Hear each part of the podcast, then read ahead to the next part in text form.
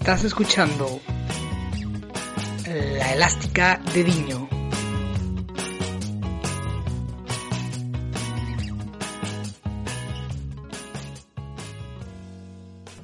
Hola a todos, ¿qué tal estáis? Bienvenidos a otro podcast de La Elástica de Diño. Hoy, junto a mi compañero de viaje y de proyecto, José Ignacio, vamos a traer un top, un top de los cinco mejores porteros de la liga eh, desde una perspectiva objetiva eh, por parte de cada uno. ¿Eso no, José Ignacio? Eso sí, claro que sí, Andrés. Muy buenas a todos. Eh, el día de hoy vamos a hablar sobre el top 5 de porteros de la liga. Tú traes tu lista, yo traigo mi lista y vamos a ver en qué coincidimos. Y también nos gustaría que en nuestras redes sociales y también por comentarios en Evox, en YouTube, nos dejen, eh, por favor, que cuál sería su top 5 para, para poderlo ir subiendo y poder discutir entre todos, porque creo que es una posición que, que puede tener bastantes variantes, ¿no? Correcto, y, y, vamos a dejar claro que ni tú conoces mi lista, ni yo conozco la tuya. Eso es importante, es importante. Ninguno de los dos conocemos nuestra lista, nos hemos dado pistas, pero hasta ahí. Yo no podría dar ahora la de Andrés y vamos a ir empezando del quinto. Vamos a dar eh, nuestro, nuestro número 5 de portero, luego el 4, 3, 2 y 1. Bueno, pues empieza tú, José Ignacio, empiezo yo. ¿Cómo hacemos? Pues ya que me das la iniciativa de empezar, eh, yo comienzo, he tenido, yo creo la posición más difícil que me ha tocado escoger, creo que lo he decidido hasta, hasta hace, hace unos minutos, y he traído, porque creo que además tiene bastante futuro en la liga, y creo que tiene que ser seleccionado, sí o sí, David Soria, el portero del Getafe. El portero del Getafe es mi, mi número 5, Andrés, eh, creo que es un portero que, hay, que ha mejorado muchísimo desde sus inicios en el Sevilla Fútbol Club y creo que ha encontrado un club como el Getafe que lo ha hecho crecer muchísimo como portero y para mí es bastante fiable y creo que maneja registros que no todos los porteros de que no por, de, muchos porteros de la misma clasificación digamos de la liga eh, maneja, lo, los maneja bastante bien eh, David Soria. Sí, es un portero que yo, yo he sido muy crítico con él, pero sí que es cierto que, que el, el, salto cuantitativo y cualitativo que da cuando llega al, al Getafe es brutal. A mí es un portero que en el Sevilla no me llamaba mucho la atención, que en el Getafe empezó no llamándome la atención y que ahora mismo es un portero que tiene las cualidades para ir con la selección española como si le llaman mañana mismo. Sí, podría ir perfectamente. Eh, quería dar como dato en esta temporada, eh, ha disputado eh, 25 partidos y ha mantenido 12 veces su portería a cero. También tiene mucho que ver el sistema defensivo de Pepe Bordalás, hay que decirlo, eso tiene muchísimo que ver para que David Soria eh, también solo haya encajado 25 goles, pero aún así creo que ha sido decisivo en, en varios partidos de, de esta temporada. Eh, hombre, si, sin David Soria, eh, por lo menos yo creo que no estaríamos viviendo un Getafe tan lejos en Europa. Ahora, ni en la liga, ni en la liga, ¿eh? Creo que, creo que es un portero que yo siempre lo he analizado mucho por sus inicios en el Sevilla. Y si hay que, hay que achacarle algo, es que creo que en los partidos grandes no se crece tanto. Eh, si hay que recordar, por ejemplo, en, en, con el Sevilla le para un penalti, en, en, una tanda de penalti le para un penalti a Beñat y eso lleva al triunfo al, eh, al, Sevilla en los cuartos de final de Europa League. Pero cuando, cuando el Getafe juega contra los equipos grandes de la liga, creo que David Soria se queda un poco, un poco chico y creo que es en algo que tendría que, que mejorar. ¿No crees tú, Andrés? Sí, yo también, yo también lo creo. Sigue siendo joven. Eh, los porteros. 27 si años. te das cuenta, sí, por eso es lo que es lo que te iba a decir. Que si te das cuenta, los porteros ahora empiezan a, a destacar más eh, en, cerca de los 30 incluso. Yo es un portero que, que si sigue así, le veo, le veo futuro fuera del Getafe, porque era un equipo más grande o imagínate que vuelve al Sevilla dentro de unos años. Y también, y también decirte que eh, otro de los puntos que, me gustaría, que a mí no me gustan de la Visoria, es eh, que es muy palomitero. O sea, no muy palomitero, sino que se adorna mucho pero al final eso no, es, parte, parte, de su estilo. yo creo que eso es parte de su estilo y a mí, a mí me gusta porque es bastante, bastante único y es de esos pocos porteros que, lo he visto parar muy así. Correcto. Bueno, eh, tu turno, Andrés. Ahora vamos con mi quinto, eh, o sea, con mi top 5, con el número 5, vamos con Fernando Pacheco, eh, uno de los porteros, de mis porteros favoritos, uno de los porteros que siempre cumplen, uno de los porteros que yo creo que desde que llegó al Alavés debería, bueno, en primera sobre todo, debería haber ido con, la selección española y un portero que al igual que a ti te pasa como con, David Soria, eh, al haber pasado por la cantera del Madrid, yo lo tengo muy, muy vigilado.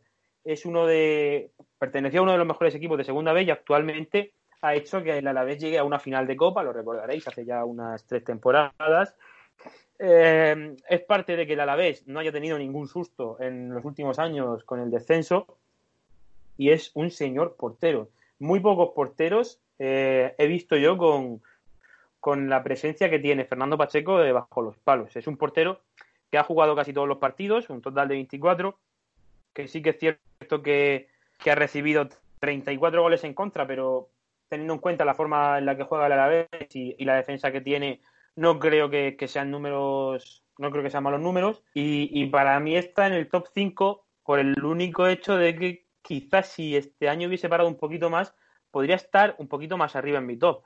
Eh, no lo creo así, creo que, el número 5 es justo y, no sé, ¿qué opinas? Pues, Yo te iba a decir, Andrés, eh, que Fernando Pacheco es un portero que, que a la vez le ha dado muchos puntos pero muchos. Es uno de, de esos porteros en la liga que, que dan puntos y eso es súper valioso y eso es lo que le va a hacer a Fernando Pacheco, si no es este verano, el próximo, poder salir del Deportivo a la vez y de ganar esos puntos para un equipo que aspire a entrar en Europa. Así, yo lo creo así, yo creo que es un portero destinado a jugar en ese, en ese tipo de equipos en la liga. Es un portero, al fin y al cabo, que año tras año se le vincula al menos con un equipo europeo. Se habla de que podría ser perfectamente el segundo portero del Madrid y podría ser perfectamente el primer portero del Sevilla. Se le ha vinculado varias veces y, yo creo que es un... Se sigue vinculando, se le sigue vinculando, igualmente con el Valencia que esta temporada ha tenido esa duda de que Sirisen no ha rendido al final como ha querido y Jaume creo que se quedaba muy cortito en, el Valencia. Eh, yo creo que sería, sería un gran fichaje para, ambos equipos. Bueno, vamos con tu número 4, José Ignacio, a ver qué, me has traído. mi número 4 te he vuelto a traer a Fernando Pacheco, era mi número 4. Lo quería dejar, dije, dije, bueno, se lo digo, ahora que está diciendo su quinto o no.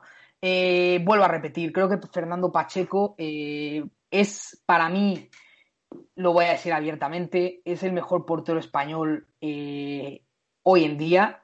Este portero tendría que estar en la selección y Luis Enrique hasta se tendría que pensar para la Euro de 2021 su, su titularidad Así lo digo abiertamente. También hay que esperar un año porque eh, hay que esperar el rendimiento de los dos grandes porteros de España, que son David Egea y, y Kepa. Pero lo de Fernando Pacheco, también si, si lo que decíamos llega a fichar por un Sevilla o un Valencia, pues eso va a subir el caché del portero para que pueda, em, para que pueda ir a la Euro del 2021.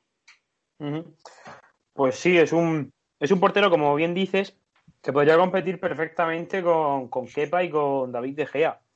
También tenemos que tener en cuenta que hay que España es un, un, nido de porteros, o sea, tenemos porteros muy buenos eh, por España, también el de la Real Sociedad, el del Athletic Club de Bilbao, muchísimos porteros, y, pero no me cabe duda que, Pacheco ahora mismo, con 27 años que tiene, le queda todavía mucho, mucho, mucho debajo de los palos, al menos de, un equipo europeo. Sí, totalmente. Bueno, y lo último que quería mencionar antes de que digas tu cuarto, es que esperemos que Fernando Pacheco se quede en la liga, porque creo que nos creo que todavía tenemos mucho mucho que verle y esperemos que vaya a uno de los dos equipos que ya antes habíamos mencionado. Bueno, pues voy con mi cuarto. Eh, ¿Cuál crees, qué nacionalidad crees que tiene mi cuarto portero? Mm, no quiero pensar el que es, porque creo, que no te va, creo que no, porque me gustaría que esté más adelante. Mm, bueno, te lo digo. No lo sé, dime lo mejor. Marc-André Ter Stegen.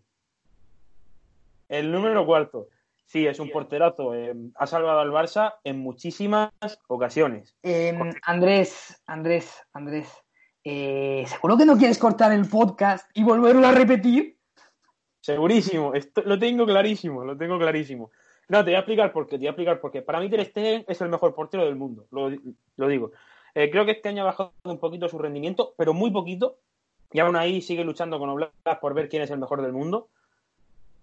Pero creo que, o sea, creo que el rendimiento del, resto de porteros que yo he metido ahora mismo están o igual o un puntito más que Ter Stegen. Ter Stegen hubiese tenido un puntito más de competitividad, que lo ha tenido, pero le ha faltado un poquito más, yo creo que el Barça hubiese ido más holgado en algunos partidos. Sí que es verdad que es un portero que, es muy bueno, pero que yo lo, voy a dejar cuarto, que no es un mal número, que es el, al final es mi top 4 de 20 porteros titulares que hay en la liga. Eh, y bueno, es un portero que, que, voy a decir de Ter Stegen. 29 goles en contra, muchísimos goles en contra, por eso está cuarto. Yo te voy, decir, te voy, a decir, por qué creo que tiene 20... ¿Cuántos me dijiste? ¿Cuántos? 29 goles en contra. 29 goles en contra, es verdad, que aquí lo tengo también. 29 eh, goles en contra, te voy a decir porque yo creo que no es culpa, no siempre es culpa de los porteros. No lo es. No siempre es culpa de los porteros. Eh, y yo creo que el sistema defensivo del Barça de Valverde y del Barça de Quique Setién no ha beneficiado a, a, Ter Stegen, sobre todo cuando el equipo va, eh, corre, corre a sus espaldas. Y eso no le ha beneficiado a Ter Stegen. Eh, por más que, por más que tenga un Gerard Piqué que siempre es pletórico, creo que, creo que no, no, tiene mucho que ver con su rendimiento, yo creo. Más adelante, seguramente, Ter Stegen estará en mi lista y lo podía elogiar yo mismo, ¿vale? Vale. No, no, pero que, que, no se malentienda. Que Ter Stegen, lo he dicho, es el mejor portero del mundo, pero creo Entiendo tu punto, entiendo, entiendo hasta cierto punto eh, lo que me estás explicando, pero no lo comparto. No, no, no pasa nada aquí. Somos personas, nos respetamos el uno al otro. Y bueno, pues, pues por eso está cuarto. Pero lo vuelvo a decir, para mí es el mejor portero del mundo. Vale, eh, ¿quieres empezar tú con tu tercero o yo voy con mi tercero? Eh, vale, voy a empezar con mi tercero. bueno, mi tercero es español, es español, milita en el Getafe y ya lo has dicho tú y es David Soria, uno de los porteros que, como he dicho. No me, lo puedo, no me lo puedo creer, no me lo puedo creer que haya metido a David Soria no solo en el, en el tercer puesto, sino que en tu top 5.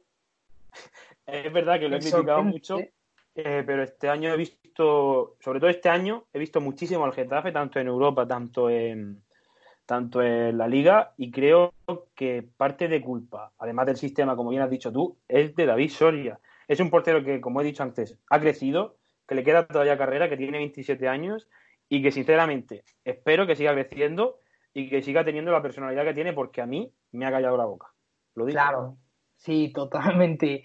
De acuerdo, es que es un portero que hemos visto cómo ha progresado, como decía al principio de, del programa cuando hablábamos de, David Soria. Es que es un portero que ha progresado muchísimo, que ha mejorado en su juego de pies, eh, en, su, en su colocación, en su colocación, porque yo recuerdo que era un portero que todavía le falta un poquito, pero eh, era un portero que no se colocaba bien, que no sabía dónde ubicarse y creo que sobre todo en el Getafe de Pepe Bordalás ha mejorado ese puntito de colocación y eso le ha hecho mucho, pero mucho mejor portero. Muchísimo mejor portero, no tengo ninguna duda y tampoco tengo ninguna duda con lo que has dicho tú de la selección española. Yo creo que como mínimo está para ser tercer portero, que no es que no es menos importante como tercer portero, ¿eh? Pero bueno, dime, dime tu, número 3 y a ver, creo que ya me espero. De... Mi número 3 es Thibaut Courtois. Es Thibaut Courtois. Eh, mismamente, Courtois podría estar en el, en el primer puesto, ¿eh? Lo digo así. A partir de aquí, a partir de aquí, en mi lista, no sé si en la tuya, pero en mi lista podría ir cualquiera. En el tercero, en el segundo y en el primero. Ya a lo mejor ya se imaginarán quiénes son los dos primeros, pero para mí eh, Courtois es el tercero eh, y, me he dudado ponerlo en el segundo. ¿eh? He dudado ponerlo en el segundo porque creo que la temporada de Thibaut Courtois está siendo buenísima, está demostrando y está callando muchas bocas de las que decían que no, que no era un fichaje que mejoraba, que mejoraría la figura de Keylor Navas. Se a decir que no era el portero para Eso es lo que se le achacaba a Courtois en su llegada. Pero creo que está demostrando lo, buen portero que es y, lo completo que es. ¿eh? Es un portero que poco se habla y es uno de los más completos del fútbol europeo. Eh, sí, es uno de los porteros, eh, tanto no solo por, por, su estancia en el Madrid, sino que cuando lo veías en el Atlético de Madrid, con su juventud y, con, la forma que tenía de jugar, porque creo que es muy importante en el Atlético del Cholo, pese a que no, tocaba mucho balón, pero sí que es verdad que debajo de los palos era una figura importantísima, eh, que se ha, ido creciendo, ha tenido muchísimos problemas, sobre todo la temporada pasada fue muy cuestionado y esta temporada está, está haciendo ver que es uno de los mejores porteros del mundo. Totalmente. Y creo que, además, creo que en Bélgica ha demostrado eh, que, lo es, porque en el Chelsea es un portero que tiene bastantes altibajos, porque lo vimos en el Chelsea mismo y la temporada pasada en el Madrid. Eh, creo que es el momento en el que vamos a ver al mejor Courtois en estos dos, tres años, estoy, estoy seguro. Y creo que eh, sí que no sé si llegue a ser, a ser lo que Keylor Navas hizo en el Madrid, porque es, muy complicado, es, muy complicado porque la, marca que ha dejado Keylor Navas ha sido, ha sido bastante importante, pero yo te voy a decir una cosa, para mí es un portero mucho más completo Tibur Courtois que Keylor Navas. Pero eso no te garantiza, eso no te garantiza eh, el triunfar en el Real Madrid, porque ahí eh, se atraviesan un montón de factores que, a lo mejor no los va a tener, que perdón, que los Navas, no, eh, Thibaut Courtois. Mm, son, son un montón de factores que posiblemente no vaya a tener Thibaut Courtois, pero sí que, como bien has dicho, es yo al menos lo veo más completo. Mm, Keylor Navas tenía problemas con los pies, Keylor Navas tenía problemas aéreos, pero Keylor Navas tenía una cosa que muy pocos porteros tienen, y es saber la colocación perfecta para sacar el balón, aunque sea con la punta de los dedos que eso Courtois lo, lo, tapa bien, por decirlo de alguna manera, con lo grande y, lo, y, la forma en la que se impone debajo de los palos. Exactamente, efectivamente, Andrés. Eh, vamos con tu segundo, ¿no? ¿Y quién es? ¿Quién es, Andrés? Bueno. Si, eh, si coincidimos, si coincidimos en el segundo, que todavía podemos coincidir, eh, lo decimos al mismo tiempo. Yo te lo digo a ti y hablamos de él, ¿vale? Entonces, eh, bueno, venga, tira y di cuál es tu segundo portero. Me ha costado muchísimo decidirme, he razonado muchísimo, le he dado muchísimas vueltas, he pensado mucho. Y si es cierto que he seguido la misma vara de medir para todos los porteros, y creo que si he puesto a Ter Stegen el, el cuarto, debería de poner a, a Thibaut Courtois el segundo. Vale, muy bien. Yo has, puesto a, Courtois eh, en el segundo y yo lo he puesto en el tercero. Tampoco ha quedado muy, muy dispar. Eh, en realidad, eh, ¿por qué? Porque Thibaut Courtois no es el primer, el mejor portero hoy en día en la liga. ¿Y por qué es el segundo? Porque también tiene mucho, muchos méritos.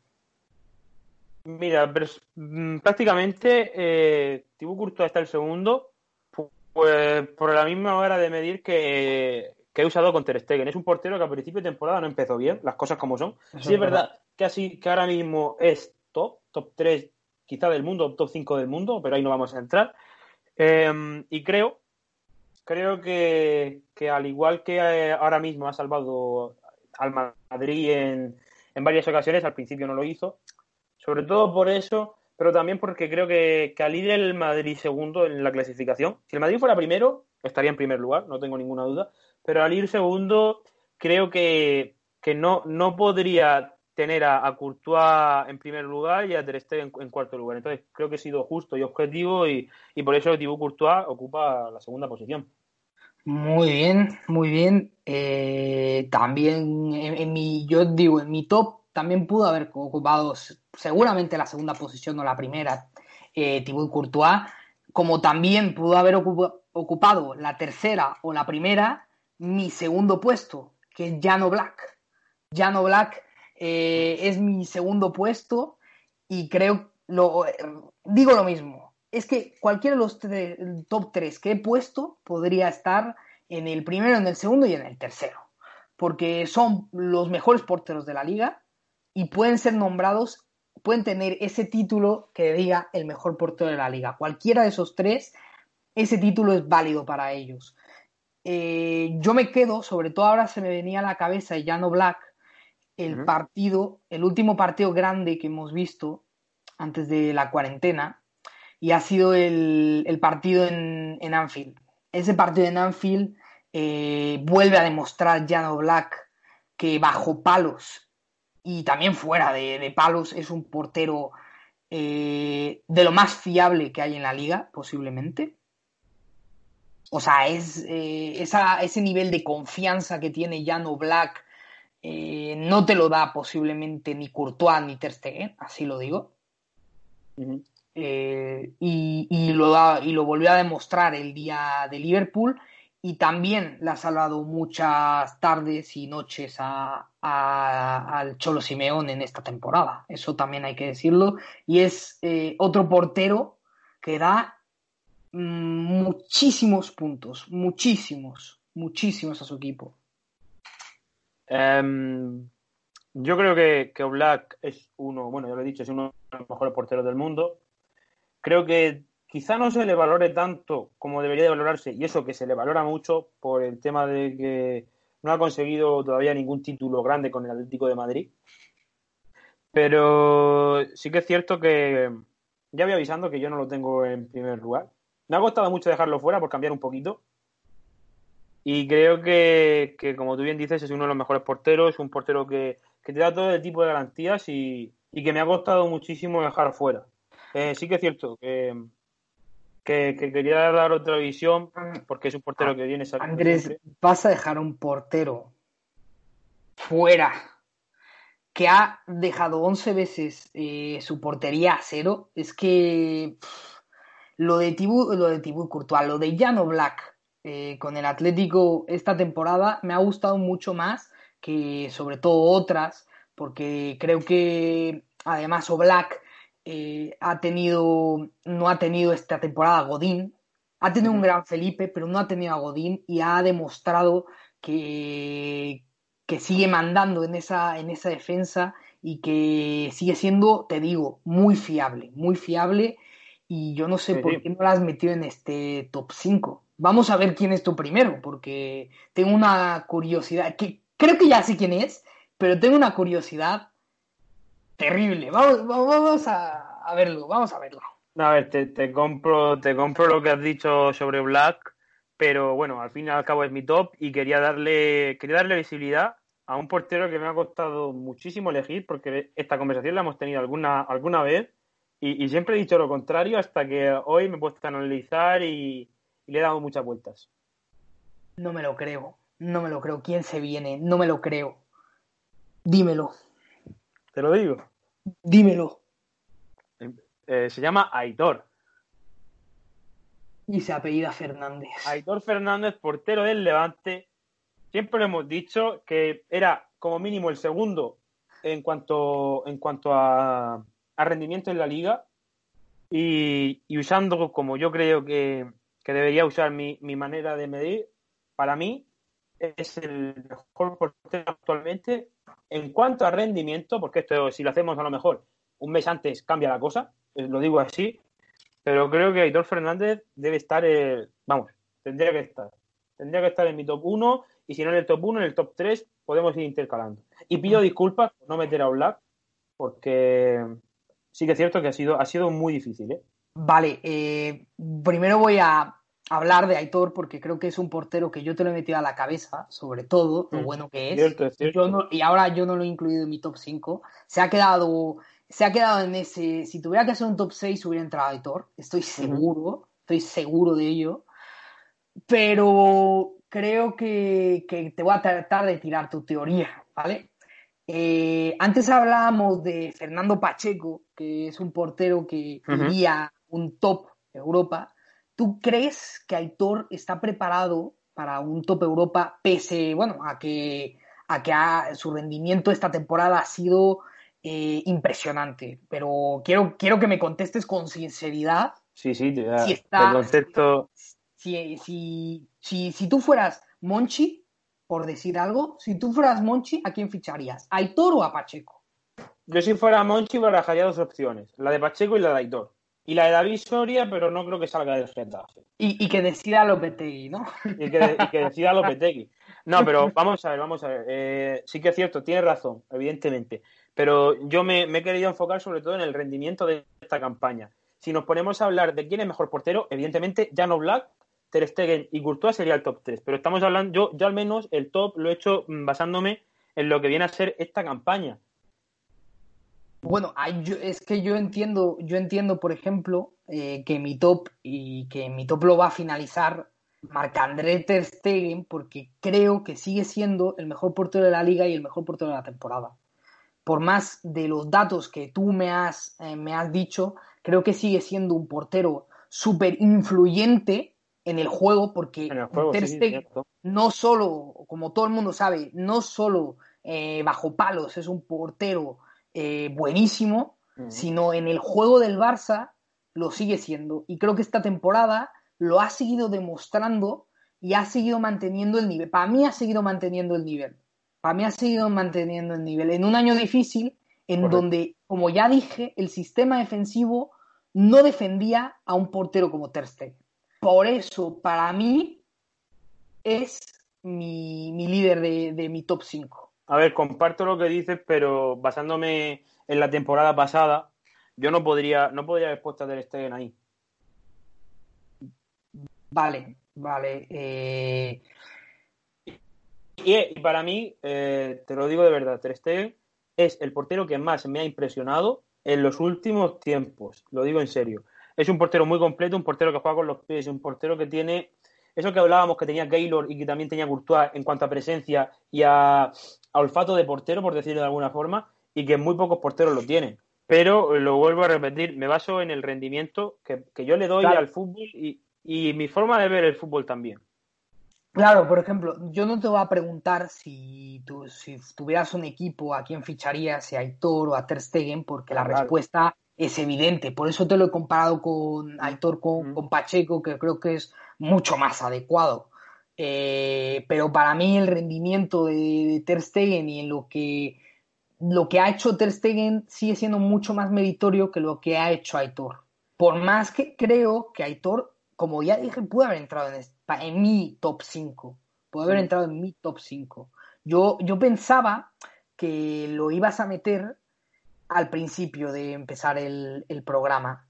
Pero cuando ha ido avanzando, he dicho, se ha olvidado a Aitor.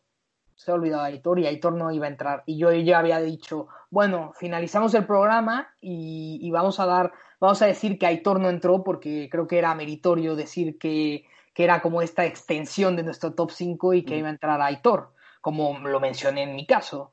Eh, pero bueno, no me, no, la verdad es que no me lo esperé, no me lo esperé. Hay que, hay que tener en cuenta que yo, vamos, al menos mi, mi top, yo me baso en, en la versión eh, Prime de, de, los porteros actualmente.